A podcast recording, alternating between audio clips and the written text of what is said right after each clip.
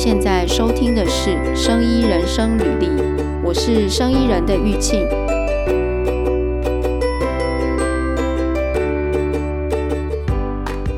好哦，这样听起来，我我想一个题目，你看这样合不合适？就是说，嗯，企业怎么样招募到合适的人才？可以。好，今天来跟我们。聊这个主题的是哈利特，哈利特是人力资源顾问，他在这个产业非常的有经验。然后上次跟我们介绍了怎么样转职的一些准备之后呢，大家都觉得讲得非常的好，所以今天又找哈利特来，谢谢谢谢，哈利特。谢谢。我们今天来聊一下，就是说企业如果要找人才。招募人才的话，怎么样能够找到合适的人才？我现在假想一个状况哦，假设我是一个公司要来找人，当然有很多可能的原因啦。但是，呃，第一个就是说，我就去找了人力资源顾问公司。然后我就要跟他们谈。那这种时候，通常我我应该要提出什么样的资料？呃，站在以一个人力资源顾问的角度，哈，我们这个是一个呃合作模式的甲方跟乙方嘛。如果说是以企业端的话，它就是甲方，嗯，那我们就是提供这一项服务的乙方。我们当然站在乙方的立场，我我们会希望说，呃，我们在对接的窗口，比方说就是这一个呃公司内部的一个人资的部分。他可能可以提供给我们的是，包括为什么会有这个职缺的需求，那是新开的吗？还是说，哎，现在是有人，可是可能表现得不到位，或者是说，现在的人其实已经离开这个岗位了，那现在这个这个位置是一个呃空缺出来，就是这样子的一个状况，是我们需要先厘清的。为什么会觉得说，哎，这个是重要的？因为可能有些人会觉得说，那我叫你找，就是我有这个需求啊，你为什么要知道说我现在这个位置的状况长什么样子？因为其实简单，我举一个例子好了。嗯、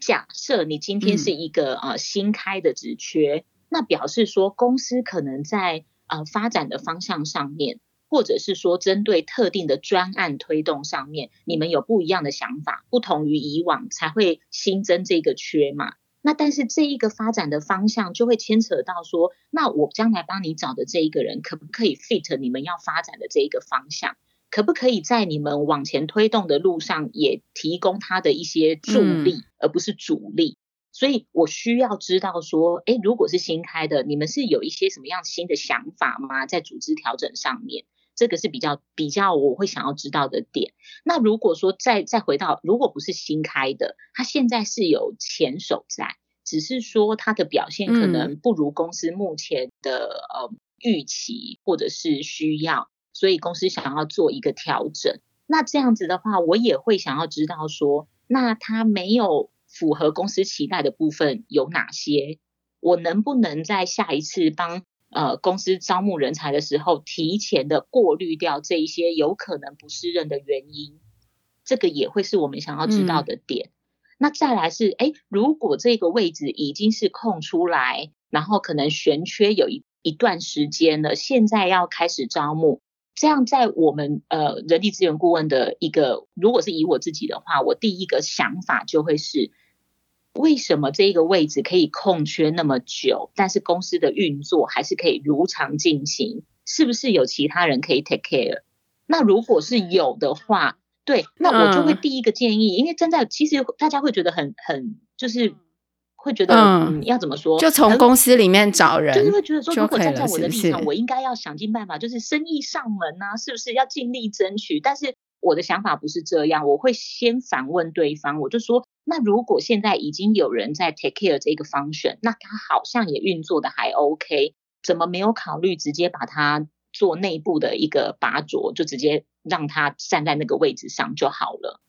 因为我比较会是站在一个公司，嗯、以公司的发展为前提去考量这一件事情，而不是单纯的就它是一个 business 来考虑这一件事情。嗯、所以你会希望知道，就是说这个职缺需求的来龙去脉，嗯、对，对不对？那我问一下哦，通常这些企业都是什么样的状况？会去找人力资源顾问？嗯，就你刚刚讲到有很多种可能性嘛。其实通常都是什么样的状况啊？大部分都还，大部分就是正常的，比如说人员的流动，然后他要再找。嗯，只是说人员流动再找的话，他有可能有一些方选是比较特殊的，市场上可能这一类的人才并不是那么多。那他们，哎，那他，嗯，嗯，他们会先上。人力银行的网站公布吗？其实大部分的公司还是会啦，而且他们内部就是现在公司内部的那个那个 HR 的那个人才培育的意识也越来越好哦，所以很多公司其实会有自己内部所谓的人才资料库，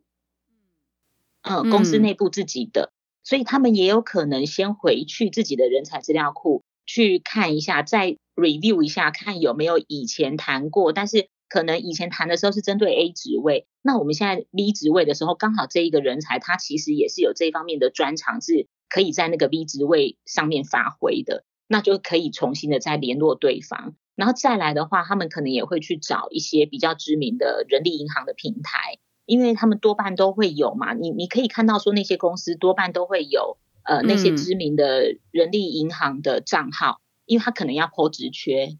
所以他就会有、嗯、有那一个嗯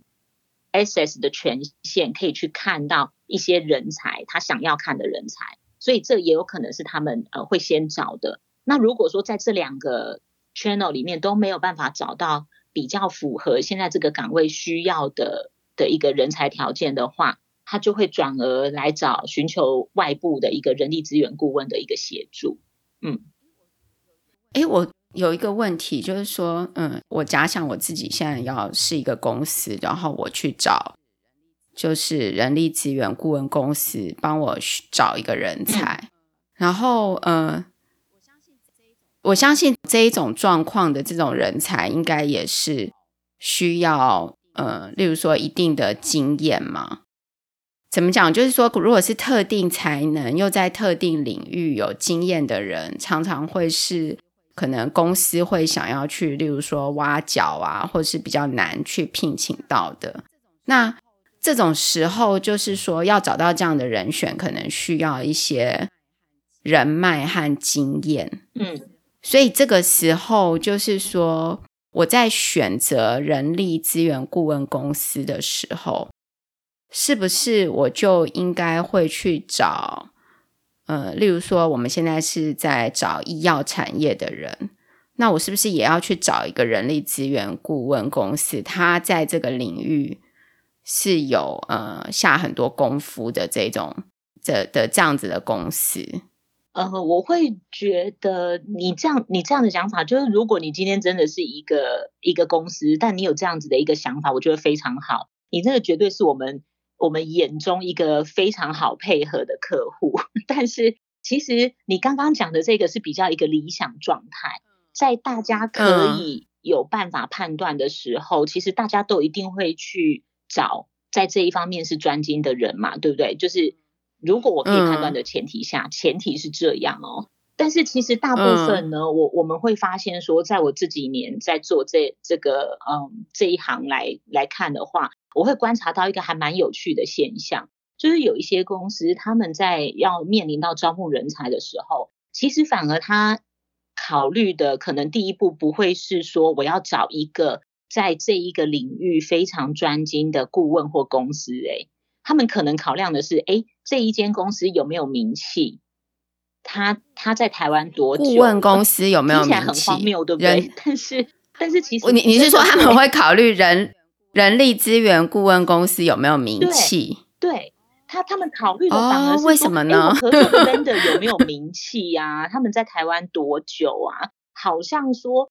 在他们的观念，就是如果当他第一个产生的概念是这样的话，他反而就是会让我觉得说，所以只要有名气，不用专业没关系吗？是这样子的一个概念。嗯，会不会是因为？假设这个人力资源顾问公司是有名气的，会比较容易找得到人选。嗯，有有这样有这样的连接吗？我觉得 yes or no 欸，因为其实现在的一个应该是说沟通的管道非常的多元，所以我不再是那种呃你今天有名气，我才会去跟你合作。就是说，其实好，应该这样讲好了。比方说，我们现在如果有遇到一些什么样子的呃疑问啊，什么，我们都会直接先上 Google 搜寻，对不对？那你搜寻出来的，其实有一些那个资料的提供的人，他可能来自于一些呃布洛克，他可能来自于一些其他的频道，他不见得是来自于非常知名的杂志啊、媒体呀、啊、那一些那一些 channel。嗯，所以呃，我我要传达的概念是。这一些知识有没有用，或者是呃这一个人的专业怎么样？就是其实你都可以从他在展现的一个文章，或者是一些他在对谈的时候可以去判断，而不是说一定是哦这个是一个非常有名的 social media，所以它里面提供的知识一定正确。我我要讲。这样子的一个概念，嗯、就是大家现在直接上去 Google，、嗯、我们都会去判断说那个内容 O 不 OK。我们不是第一个判断说它的消息来源是不是来自于很大的媒体、很大的、很知名的部落客，我才要看。大家的判断不是这样，可是很常在招募的时候，却反而会落入了一个很奇怪的思维，就是我一定要对方是呃很很有名的。很大型的，在台湾很久的，嗯，这样好像才有品质保证。但是其实，在这一行久了，你就会发现，嗯，事实不见得是这样。因为我刚问这个问题哦，就是说，我会想说，假设我现在要找一个人才的话，嗯，我会想要找一个对这个，就是说，跟我要找的这个人才领域呢比较熟悉的人力资源顾问是。因为我觉得这个人选他可能需要某一些的特长。嗯。那如果我现在公司是第一次请这样子的人，就是说我们这间公司以前从来没有过这样的人出现，这个这样子的角色在这个公司里面，那我当然会希望就是说能够得到一些建议，就是说这些人会需要什么样的特长。或是有什么过去这些人力资源顾问可能会看过一些这样的人选吗？嗯，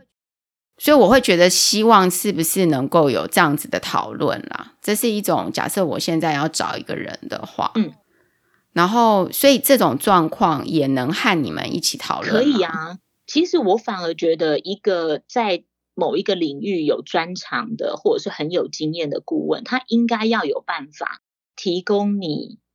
呃，初步就解答你初步的一些疑惑，包括可能现在针对某一个特定的行业，然后某一些特定的方选，它的人才的呃样貌长什么样子，那会有什么样子的一个趋势？如果说大概的举出，哎，我想要的，它可能要有一二三的条件，你会建议我这一二三条件比较吻合的人选，他可能大概会落在哪一些企业？或者是哪一些领域，从什么样 background 的人去找，会比较容易发现。我会觉得企业端的的 HR，如果你在跟顾问在做这一方面的沟通讨论，他都有办法回答你的话，其实基本上那个顾问应该是在这一个行业算是呃有一些经验的，或者是也有做过功课的。嗯。但是就是回到我刚刚讲的，就是常常可能。呃，HR 在判断，我当然因为我没有做过 in house 的 HR，我必须要再强调一下，所以可能呃站在企业端的时候，他们会有不一样的考量点。他们可能就比如说我要通过我的采购部门的时候，我必须要提说，哎，为什么我要跟这一间合作啊？那如果说他们是在台湾历史很悠久的、很有名的，可能这样子在采购那边比较容易通过，有可能考量是这样，所以他们就会在第一时间，啊，我就找大品牌的就好了。那其他的呃，就算那一个顾问公司，它里面的顾问非常有经验，但因为他太没有名气了，所以我就第一时间不考虑他，也有可能。嗯、只是说这个对于双方来讲都会是一个损失，嗯、因为我会觉得企业你今天，嗯、呃，应该是说人资现在也不是就只有把人找进来，他可能找进来之后，我会要评估一下这个人合不合适，如果合适的话，我要怎么样把他留住。不要让他很快的就会可能因为公司的某一些方面的适应不良啊，或者是呃某一些的一个觉得跟之前的期望有落差啊，所以他就想要再一次的转职。那这样子对于公司来讲，其实会有隐形成本的一个损耗。就所谓的隐形成本，就除了你在招募的时候花的一些硬体成成本以外，嗯、你的隐形成本的损失就是，其实，在特定的行业啊，都是呃，乡民很很应该是说，呃，大家现在很多不管什么行业，我都可以在乡民那边找到找到一些消息，应该要这样讲，嗯、就是说网络世界的发达之后，我觉得有好也有坏，好的话就是说大家资讯更透明。你不会有那种资讯有落差的那种，这种现象会越来越少。但是坏处就是，一旦你这一间公司可能在某一个事件的处理上面没有很好、很得体的话，嗯、那这个消息就会传出去，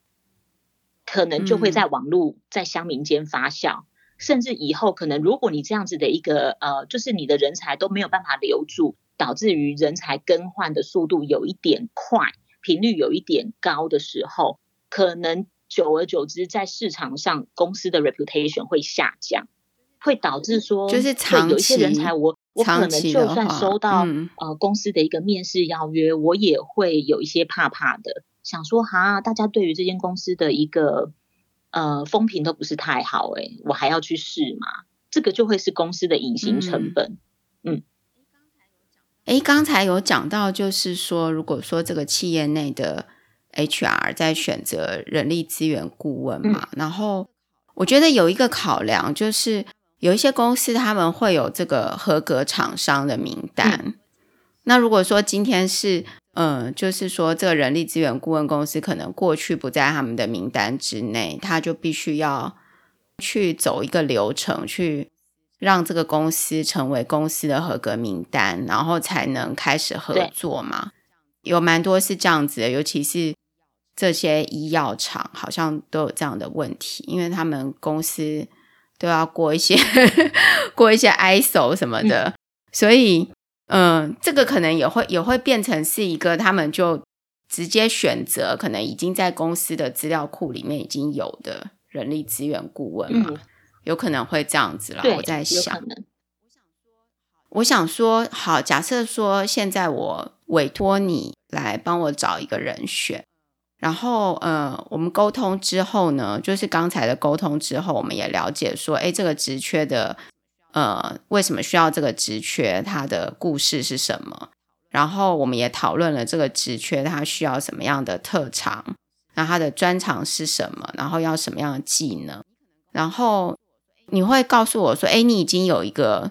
就是说你心中已经有几个人选了吗？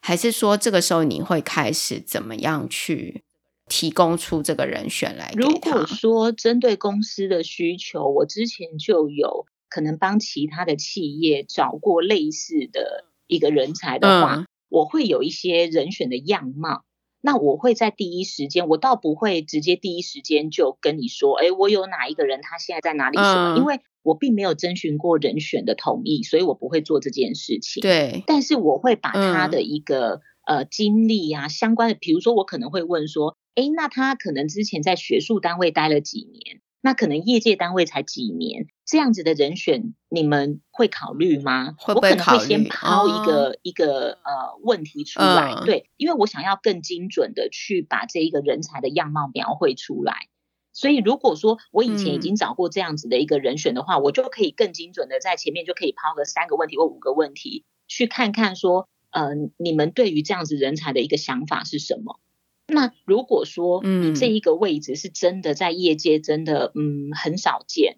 那我以往也没有碰过这样子的话，我可能就会针对我想得到的跟这一个嗯专长有相关的问题，我都会抛出来问一下。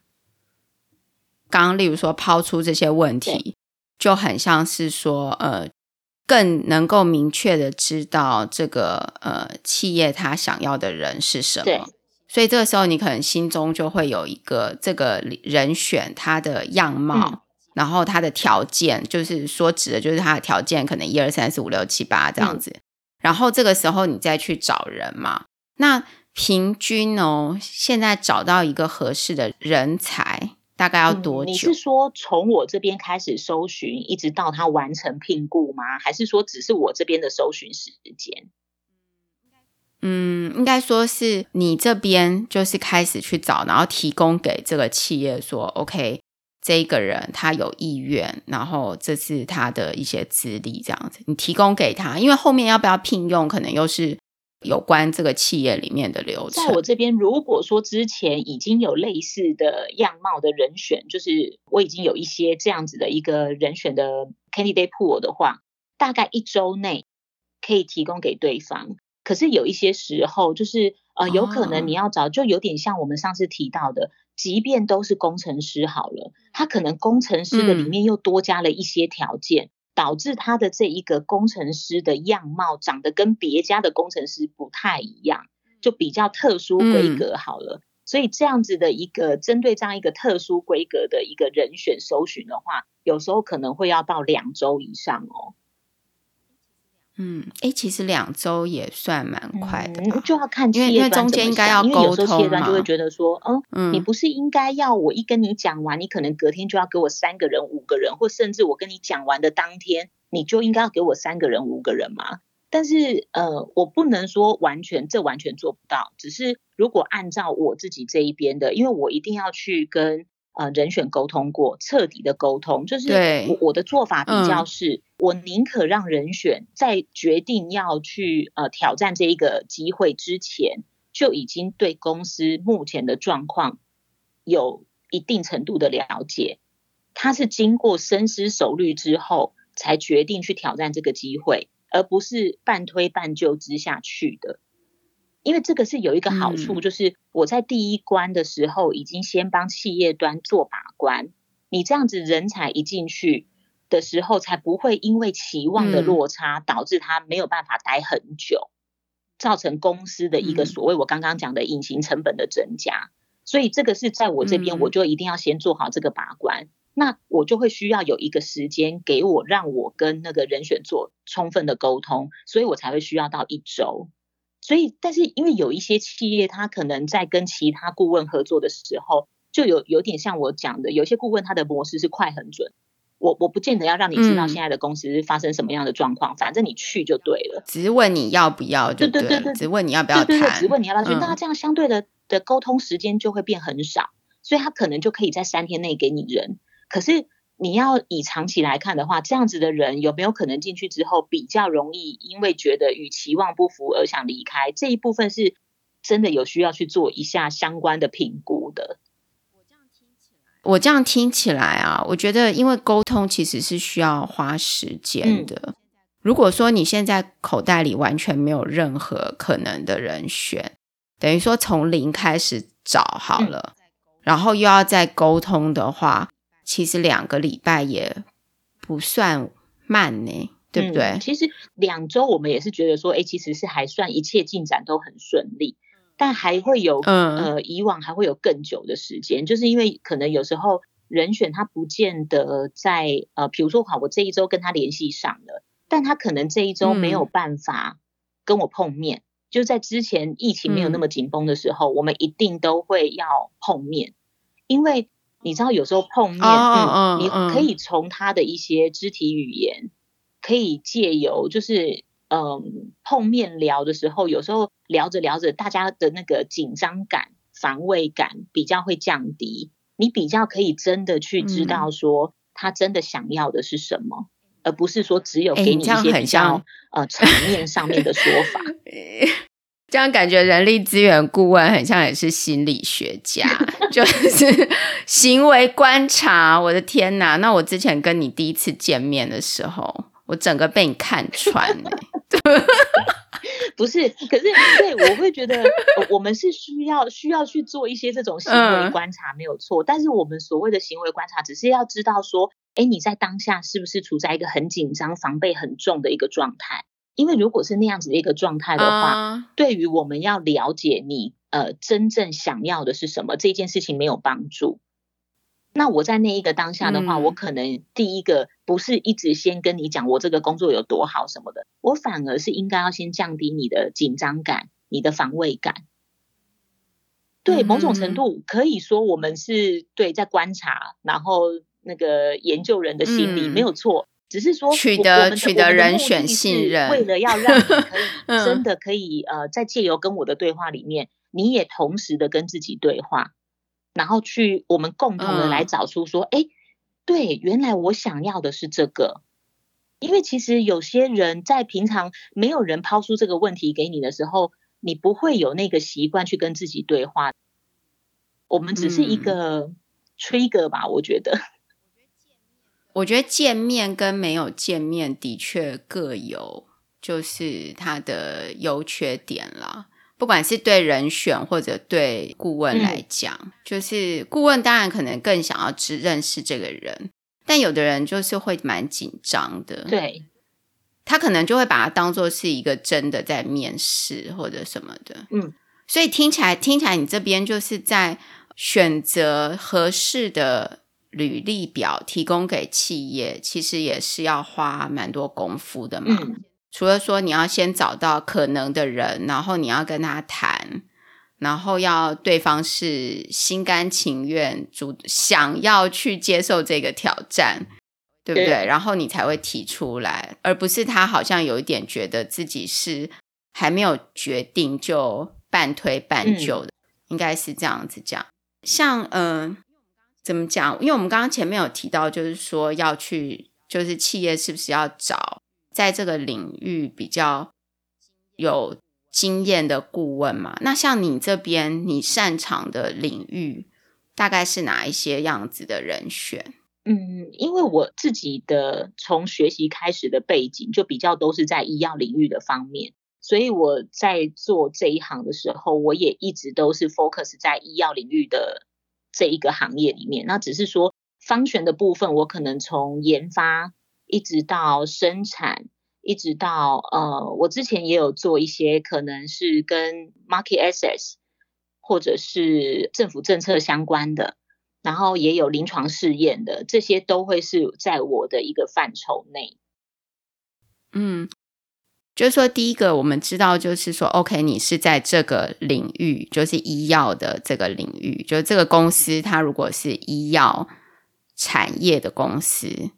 然后接下来，这个公司里面可能会有很多各个不同的部门，然后部门都有不同的呃需要不同专长的人选嘛。嗯、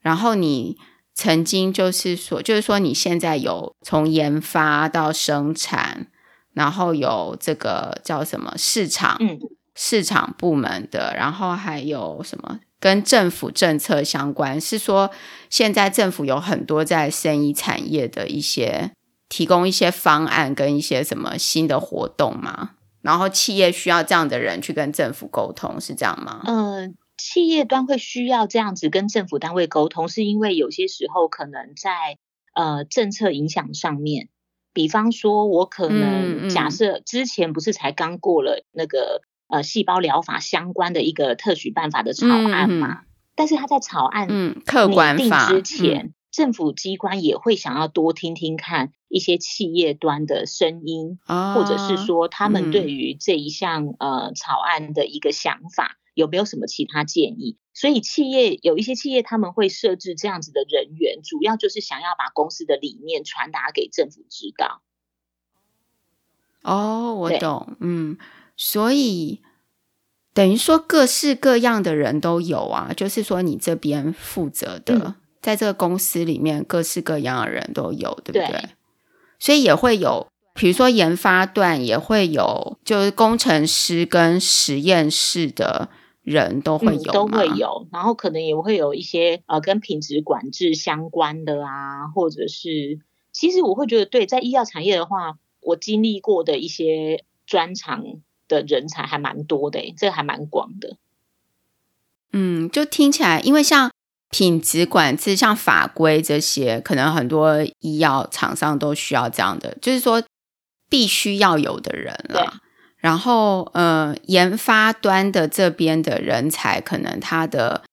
差别性就会很大嘛。就是有同样是在医药产业，也有那种完全在写程式的嘛，但是也有在实验室用滴管的什么，或者是要需要养动物的啊，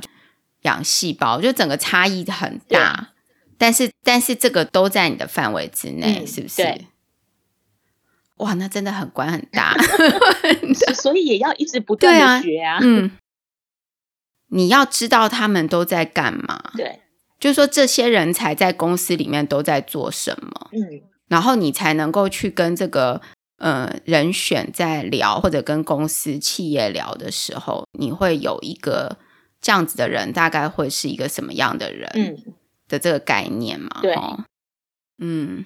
诶，那像我有一个问题哦，像有一些企业啊，当他跟这个人面谈完之后，然后要进入，就是说，OK，我觉得这个人不错，所以他会想要有这个叫什么推荐人，嗯，那可能会要两个或三个这种推荐人的机制。嗯，那这个推荐人的机制是在你给这个履历表给这个企业的时候，你就会要求人选先提供给你，还是说？要到他们谈到一个程度，才拿出这个推荐人。嗯，我这边比较会是后者的一个处理方式，哎，就是，呃，我会希望就是第一阶段在面试的一开始，嗯，我会希望双方就就是真的，呃，其他因素都不要想，就直接评估对方合不合适。因为企业评估人才适不适合公司，人选也在评估这个企业，哦，这个环境是不是我想要。想要来的，想要加入，一起奋斗的，所以我比较会尽可能的希望说，在第一阶段不要有太多的干扰因素，因为可能有一些人选他的推荐人来头不小，那有没有可能有一些公司会因为他的推荐人而觉得说，好啦好啦，这个人才虽然被影响，没有达到我们期望的一百分，嗯，但是因为他的好像认识很有利的人，嗯，这个可能对我们之后什么样子的一个。呃，发展会有有帮助。我不希望掺杂太多其他的因素，所以我通常在第一阶段，我不会要人选提供，嗯，我自己也不会提供给客户端。我会希望他们进展到比较后面，你们真的都已经双方是互相有一定程度的了解了，也都觉得说，哎，对方跟自己的一个期望上面，未来发展上面是有一定程度的 match 了，你们再去往下走，这个我会觉得是一个比较好的状态。嗯，就是说好，那现在这人选提供了，比如说两个推荐人好了，嗯，但很多人就是推荐人会去，嗯，有一种状况，可能这个推荐人根本是个不实在的推荐人，就是说，例如说他可能并不是真的找了他的适合推荐的人来推荐，这样。像这种状况的话，就是你们会去过滤推荐人？通常我在请人选这一边提供他的推荐人的时候，我会说明清楚我今天要请推荐人回答的问题。我不是我不是直接把问题告诉他哦，但我可能会跟他讲说，我需要这一个人，他是要了解你的工作表现的，可以说得出来你工作表现上面的一些例子的。嗯。如果说那一种跟你只是好朋友，但你们在公事上面没有交集，嗯，他就没有办法讲出一些什么样子的例子来。这样子的人就不适合。哦，嗯，因为我会在第一阶段的时候就告诉他，就是说，哎，我之后如果要有推荐人的话，推荐人必须要有符合哪一些的资格，比方说你们是有合作过，所谓的合作可以是同部门的，可以是只是针对特定专案的合作。但是你那种合作不能说，哎，我们两天合作不可以，那种太短了，他可能没有办法很清楚的描绘出你的工作的的样貌长什么样子，你工作的品质长什么样子，这种人就不适合。因为我会觉得我自己啦，嗯、在针对客户端，我想说，既然客户会有这一个呃希望推荐人的一个呃说法或一个报告这样子的一个需求的话。表示他是有一些特别的 issue 是他想知道的，或者是特别的 topic，不一定是 issue 啦，可能就是说，哎，比如说他想要知道说怎么样可以去跟这一个人选共事，让他觉得比较舒服，或是什么样子的一个主管的一个领导风格是这一个人选比较可以接受的。比如说他想要切入的点是这个，那我就会希望推荐人可以讲出来。在跟这个议题相关的一些例子，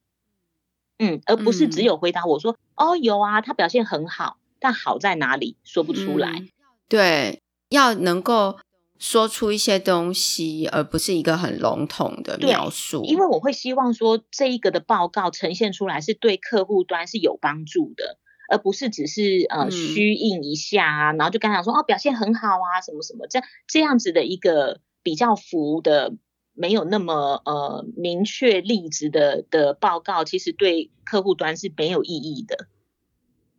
嗯，我问这个问题，就是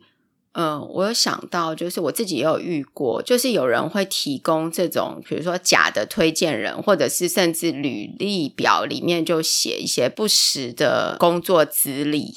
最后他可能面试到最后要就是要进入最后，诶，这个公司决定要聘用他了，结果他的提供的推荐人可能也是没有那么的到位，就是没有办法真实描述他原来的工作状况，甚至他。可能在他的履历表里面就已经有虚构的一些经验了嘛。嗯、那如果企业在跟推荐人聊的时候，又没有真的聊出一个什么东西来，对这个人就不了解，那可能很多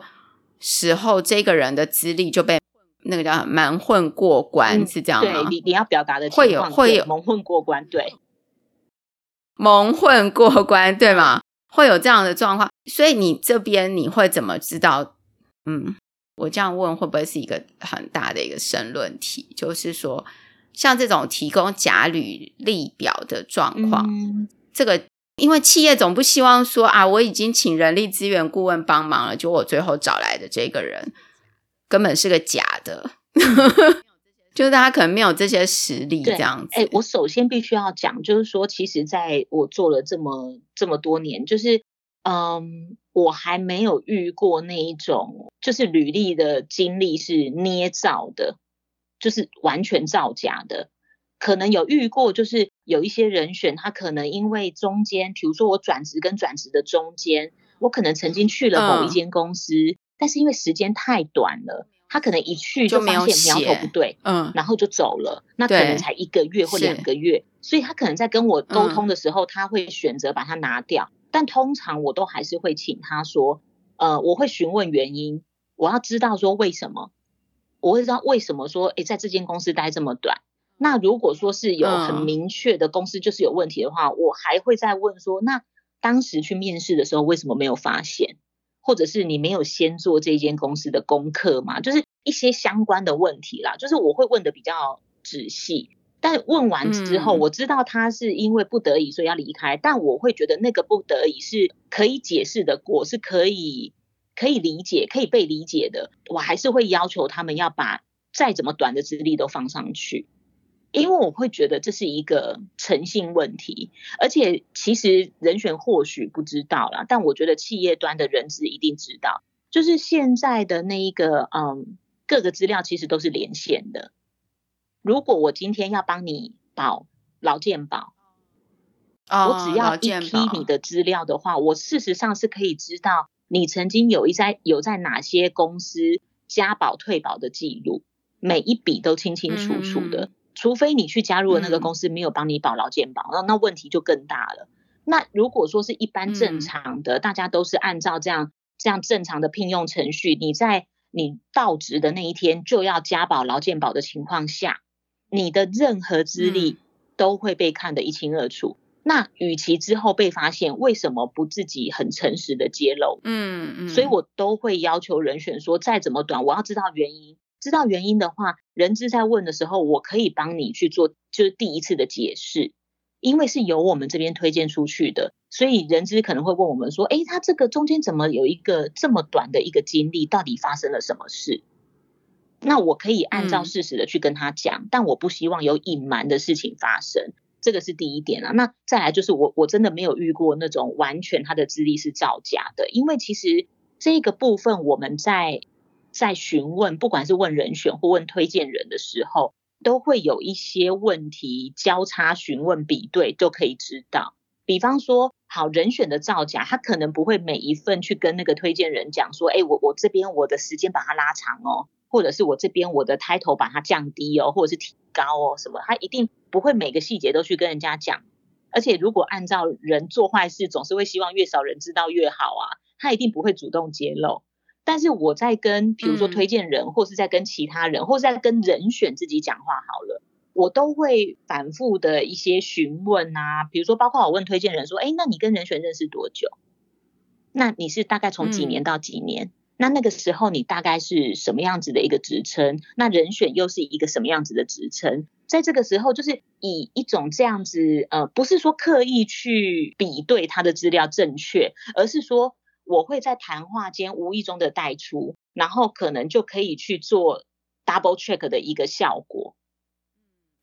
要不然你说我们真的不太可能。嗯、老实说，我们我们不是征信社，我们不可能每一个人选都请一个没办法征信社去调查他过往的履历到底是不是真实。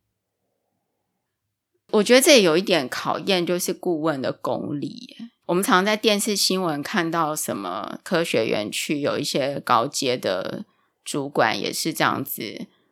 就是学经历不实进去嘛，然后可能过了许久被发现。嗯我自己之前呢，我也有遇到我们同事，是他的履历也是不实。他不是说呃在哪一个公司做过什么，他可能就会说前公司，比如说他说他是经理，但他可能就不是，他就不是，但是他说他是这一类的。嗯，然后我就会想说，诶，那像这样子的状况，最后这些人都还是进到公司里面，然后也经过层层的考验嘛。但是都没有人发现，然后包括像呃之前我们新闻看到那那种更夸张，就是可能完全是一个捏造出来的学位，也就这样进去，然后还在里面做了这么多年，然后都没有人发现，是不是很神奇？就是就是像这样子推荐人，是不是某种程度就是在过滤这件事情？其实是哦，而且就是也会取决到说你跟推荐人的嗯。嗯询问一些有关人选的过往的时候，询问技巧也有关系。嗯，对，我会觉得，除非除非那个人他真的是一个，嗯，训练有素，他已经把他的整个人生的故事重新改写了，而且说的非常的流利，不管你怎么样子的反复询问，嗯，他都不会露出马脚。但我必须要讲，这种人真的很少。因为常常有些、嗯、呃，比如说我在跟人选讲的时候，他可能跟我讲他在这一边是因为遇到了什么样子的问题而离开，但是你在跟他聊到其他段的工作，嗯、或甚至说在跟他多聊一些更深入的时候，你就会发现，嗯，跟他一开始讲的那一个观念是不是一样的？我就会反过来再质疑他。嗯我就说，哎，可是不对哦，因为你可能在前面有讲说，你是因为什么样子的一个理念不合，所以走。但是在这个状况的话，你又没有因为这样而而选择这样子的结果，就是它其实前后是会矛盾的。我觉得这个就是说，如果说呃他没有诚实的话，他可能之后就要一直不断的用更多的谎言来。掩盖自己前面的一些，就是他捏造的东西嘛。对。对，但是就这时候就可能会露出马脚了。嗯。如果说好，我是企业的这边的代表，然后我跟人力资源顾问就是聊一聊之后，我决定把我们这个公司的职缺，就是委托顾问来帮忙找。那我会需要跟。顾问公司签订什么样的合约吗？还是说我我就跟你讲说，你就可以开始找了，还是怎么样？这个之间是怎么样一个流程？通常我们都会是先接到客户端的一个招募的需求嘛，然后我们在了解了这一个职位的需求之后，嗯、然后我们也会跟客户这边做沟通，嗯、就是比方说我刚刚讲的，我可能会呃再多提几个问题来确认一下那个人才的样貌，嗯。就是我们刚刚提的、刚聊的那些东西嘛。对对对对对。然后确认了之后呢，我们就会有呃跟客户这边讨论到合约的问题，因为合约有一些细项啊、嗯、内容，可能也是需要跟对方做沟通的。所以我们通常是会在呃找人才跟签订合约是同步进行的，因为其实签订合约他们也要走一些内部的流程，哦、对，所以就是会、嗯、时间会拉的比较久一点，所以我们都会先让合约的流程去跑。嗯嗯，然后然后我们同步好，假设现在人才这样子。好，那假设这个合约签订也顺利，然后人才你们也找到，最后就是这个人才愿意去这家企业上班，然后这个时候这个企业才付费用给顾问公司吗？哦，所以它不是阶段性的付费，要看一开始谈定的专案，因为我知道有一些顾问公司，他们其实。呃，会有那一种预付款的概念，但是其实呃，有一些企业端可能在听到说，好，我要先付钱，就会有一些犹豫。但我觉得，呃，预付款的概念跟你直接呃事成之后再付钱，这两个的服务其实是会不一样的。就比方说，好了，一个顾问公司，他可能同时的手上的案件会很多，你要怎么样确保，嗯、呃，你的案件是会被放在优先处理的状态？就是先付钱，或者是说你的一个 案件，嗯、就是我在搜寻你人才的时候，我不会同时被其他的一个其他项目的人才搜寻的专案所影响，被抢走，就多了一些时间过去这样子。会会？嗯、因为我刚刚讲的说那种两周，可能就是我全副心力都放在这一个专案上面的时候。但是如果以一个企业端来讲，哦、他可能一个顾问手上同时会有十几、一二十个案子，那个是还蛮正常的。那这一二十个案子里面，嗯、怎么样确保你们家是会被优先处理的？有些公司，而且有一种状况，就是这个这个人选可能不止一个公司是需要这样的人才，有可能这个是一个。那另外一个是很多公司都要找不一样的人才，所以其实顾问会有一点分身乏术。对于顾问来讲，嗯、如果大家都是呃事成付费的那一种方式的话，我们叫做 contingency mode。如果是以那样子的一个形式的话，嗯、那我当然我觉得人之常情啦。顾问可能会挑那种人才的样貌比较，就是人才的那个呃人才库这一类人才比较多的，比较可以赶快结案的，比较好找的，我会先处理。嗯，先处理。对对对，比较困难的、比较麻烦的，我就会放在后面。可是有可能公司提出来的就是顾问眼中比较麻烦的那种案例，但是你们又急着要人啊，怎么办？所以有一些顾问公司就会提出来说，嗯、那你有一种预付机制，你的预付就是说你先付，呃，当然不是全额付啦，因为我们还不知道说最后成交的那个金额会是多少嘛，只是说就先付一笔款项，嗯、但是你就是绑了这一个顾问的一个时间。他一定要在，比如说，呃，看你们约定的时间，可能要在一周内，或者是两周内给你人选，或者是每周跟你更新现在搜寻进度如何，遇到什么样子的困难，让你的案件永远保持有在推进的状态。对，嗯、所以变成说，其实我会觉得有时候，嗯、呃，企业端是可以考虑预付来绑顾问的时间，我会觉得这个是可以让你的专案赶快被被结案啦。嗯，对，因为我我感觉说，如果顾问疯狂的找人，但是就他就花了很多时间嘛，那这个时间也是公司的一个成本。可是最后如果说各种原因，然后没有，有可能这个职缺根本就被取消了，或者怎么样的，就是没有一个人到这个企业去上班，那顾问可能这边就会变成讲直接一点，就是他花了很多时间，但是公司并没有。真的有收入这样子，对，这样对顾问公司来讲，如果每一个案子，比如说你的二十个案子里面有十个都是这种，这样也不行嘛，对不对？嗯，所以有一些呃顾问公司，我我觉得不能说它是势利啦，就是呃，我觉得他们是有效率的管理。嗯，有一些顾问公司，他就会看你这个案子，如果一周都没有进展，嗯，或者是我人选送出之后，客户端迟迟的没有进一步的安排。有可能你们内部的沟通协调还在还在跑的流程当中，那个顾问公司有的时候就会直接告诉你说，哎、嗯，那这个案子我们没有办法再送人哦，因为你们给后续安排或者是 feedback 的速度都太慢。嗯，嗯，因为因为就像你刚刚提到的一点，没有错啊，对顾问公司来讲，只要还没有成案之前，他们都有可能是做白工，没有收入的。但是他有没有花心思，嗯、有没有下？就是 put effort 下去，他有啊，所以他必须得要提早的设一个停损点，嗯、所以我会觉得说，良好的一个合作模式是建立在事先良好的沟通，然后后续只要说，哎，他们顾问有给人了，企业端也尽快的可以给回复，因为不管是说这个人就算不适合，也是可以提供他们一些回馈。回馈意见，让他可以去调整他的一个搜寻方向，这个都是可以比较节省双方的时间，嗯、而不是说哦没关系啊，啊反正我有跟很多家 vendor 你慢慢找，你如果不 要的，你不要说慢慢找别家就好，对 因为就会像我讲的，就是坏事传千里啊。嗯，对，好像也不能这样。上面的配合都很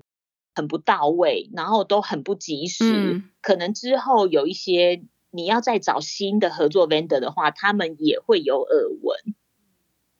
嗯，我觉得这个在企业在选择顾问公司的时候，或者是在签订合约的时候，也是要考量的一点了。我刚突然想到一个问题：这个人选去这个企业上班之后，我们需要等他做了三个月之后，这个合约才算 结束吗？或者是说，他如果去了之后，但是他可能一个礼拜就走了呢？其实我们的合约，先讲合约的那个，我们并不是针对单一案件，案件结束就结束，所以我们的合约是会有一定的期限，嗯、可能是三年。那在这三年内，哦、这个合约都是有效的。然后，所以这个人如果走了，嗯、就再帮他找一个。对，然后。为什么我在前面会需要花那么多的时间？Oh. 就是为了要确保，不要让人选有一进去，然后发现就是期望落差，所以一周他就走了。对啊，或者是他如果一下就走了怎么办？那又要重来一次。对，对，因为我会觉得这个都是消耗双方的一个时间成本。成本嗯、以公司来讲，或对顾问公司来讲，都会是一个人事成本的一个消耗。嗯所以，为什么我会宁可在前面的步骤多花一些心思，多沟通，确保他真的是知道公司目前的情况？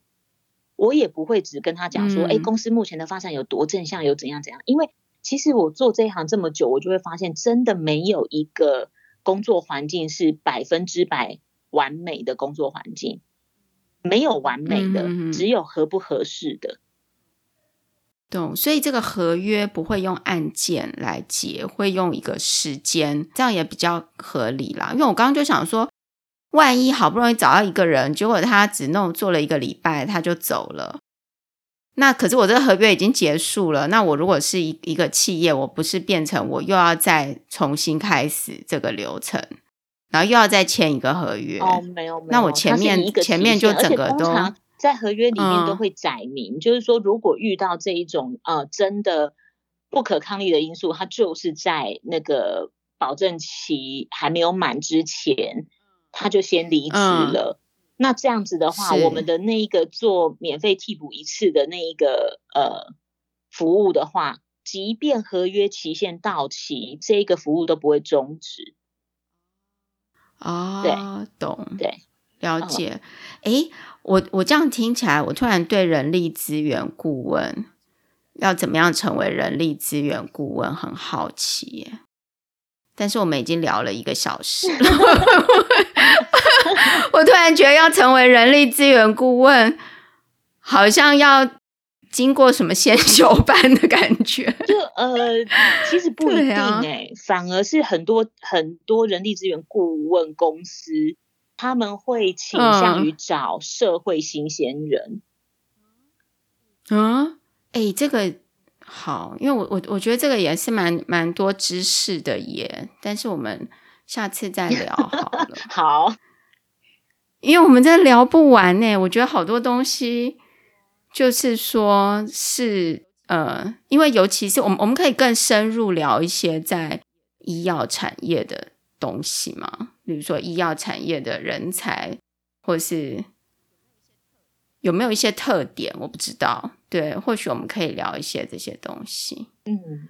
是可以可以想一下，就是说要要讨论。对啊，可以想一下。但是我只是觉得说，希望就是呃，比如说今天的节目内容是可以让呃企业端在要找寻比较合适的人力资源顾问公司的时候，会改变他们一些想法。其实我会觉得顾问的个人特质跟顾问的专业程度，它会远比公司的名气大小来的重要。